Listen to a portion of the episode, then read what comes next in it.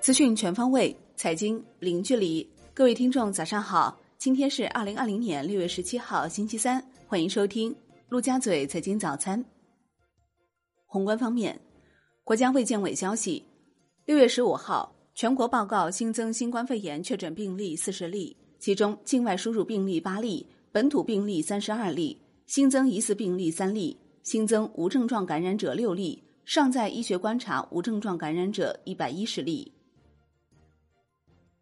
北京六月十五号新增本土新冠肺炎确诊病例二十七例，疑似病例两例，无症状感染者三例，尚在观察的无症状感染者十例。新增病例均与新发地市场有关联。丰台区花乡多位确诊为新冠肺炎的病例，工作皆为餐饮相关工作，包括餐馆厨师、配菜员、采购员等。北京市新冠肺炎疫情防控领导小组决定。将北京重大突发公共卫生事件三级应急响应上调为二级。二级响应下，不停工停产，鼓励居家办公、远程办公，将调整公共交通限流比例，控制满载率，落实消毒通风，停止开放境内跨省区团队旅游业务。北京市疫情发布会表示，目前还没有证据表明三文鱼是新冠病毒宿主或者中间宿主。严格控制进出京管控，境外入京人员全部集中观察核酸检测，中高风险街乡、新发地市场相关人员禁止出京，恢复社区封闭式管理，中高风险街道乡镇所辖小区外来人员及车辆禁止进入，高风险街道乡镇辖区小区全部封闭，人员只进不出。北京市疫情发布会消息。六月十七号起，中小学各年级一律停止到校上课，初高三年级也同步恢复居家线上教学。各在京高校含高职学生停止返校，已复员的大班幼儿一律停止来园，全市各类型幼儿园均不再开园。河北自京返回两人隐瞒疫情信息被调查，安新县公安局将依据调查情况及实际造成的危害后果，依法追责。中国生物新冠灭活疫苗一二期临床研究揭盲，疫苗接种后安全性好，无一例严重不良反应。不同程序、不同剂量接种后，疫苗组接种者均产生高低度抗体。零二十八天程序接种两剂后，中和抗体阳转率达百分之百。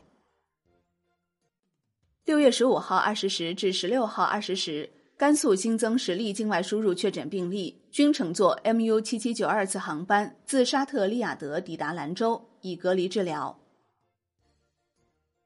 发改委表示，当前生猪复产势头较好，下半年猪肉价格有望保持稳步回落态势。我国粮食和食用油供应充足，食品价格总体将保持基本平稳的态势。预计今年后期 CPI 涨幅有望继续收窄。全年可能呈现前高后低态势。发改委表示，积极推进家电、汽车等更新置换和回收处理，加快推进短板领域的建设，落实好减税降费各项政策，重点瞄准高校毕业生、农民工等重点群体，强化原企稳岗和就业帮扶，促进创业带动就业。发改委数据显示。五月共审核批准固定资产投资项目七个，总投资一千二百九十八亿元，主要集中在交通运输、能源等领域。央行六月十六号不开展逆回购操作。万德数据显示，当日有六百亿元逆回购到期，净回笼六百亿元。Shibor 当日普遍上行，隔夜品种上行二十七点四个基点，报百分之一点七五一；一个月期上行三点四个基点，报百分之一点九五。国内股市方面，A 股单边上行，行业板块普涨，华为概念股大涨。上证指数收涨百分之一点四四，深证成指涨百分之一点八五，创业板指涨百分之一点八四，万德全 A 涨百分之一点六七。两市成交额超七千亿元，北向资金全天净买入三十九点七亿元。恒生指数收涨百分之二点三九，恒生国际指数涨百分之二点一九。全日大市成交一千一百四十六亿港元，美团点评涨近百分之八，市值突破万亿港元关口。中国台湾股市收盘上涨百分之一点八二。证监会日前发布，证券发行上市保荐业务管理办法》对保荐代表人资格管理进行调整，取消保荐代表人签项目协办人与通过考试的前置条件，躺赚签字费将成历史。深交所与海南省人民政府签署战略合作框架协议，鼓励海南优势产业如旅游业、现代服务业、高新技术等领域企业到深交所上市。支持海南上市公司通过再融资、并购重组做大做强，促进提高上市公司质量。金融方面，原保监会主席向俊波受贿一案宣判，以受贿罪判处有期徒刑十一年，并处罚金人民币一百五十万元。向俊波当庭表示服从判决，不上诉。中基协召开干部大会，会上宣读证监会党委决定。何彦春任协会党委书记，委派为非会员理事，提名为会长人选，免去洪磊协会党委书记职务，不再担任会长、非会员理事。楼市方面，上海召开全市金融支持稳就业、保就业动员大会暨业务培训会，要求坚持把好风险底线，防止政策资金违规流入房地产市场，在金融系统内空转和套利，避免过度多头授信。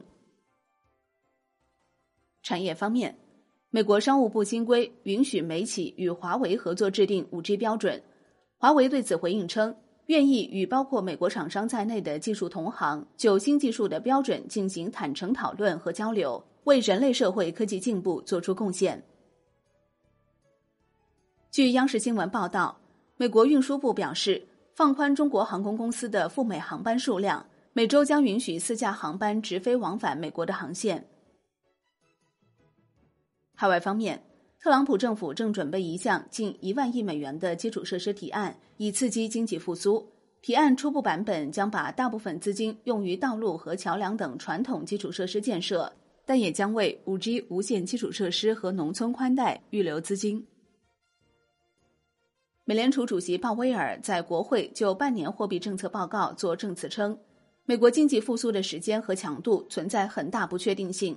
重申利率将维持在零附近，直至经济重回正轨。通胀仍可能在一段时间内低于目标，将在未来几个月至少以目前速度增持国债和机构抵押贷款支持证券。重申没有考虑过加息，基本认定负利率对美国没有吸引力。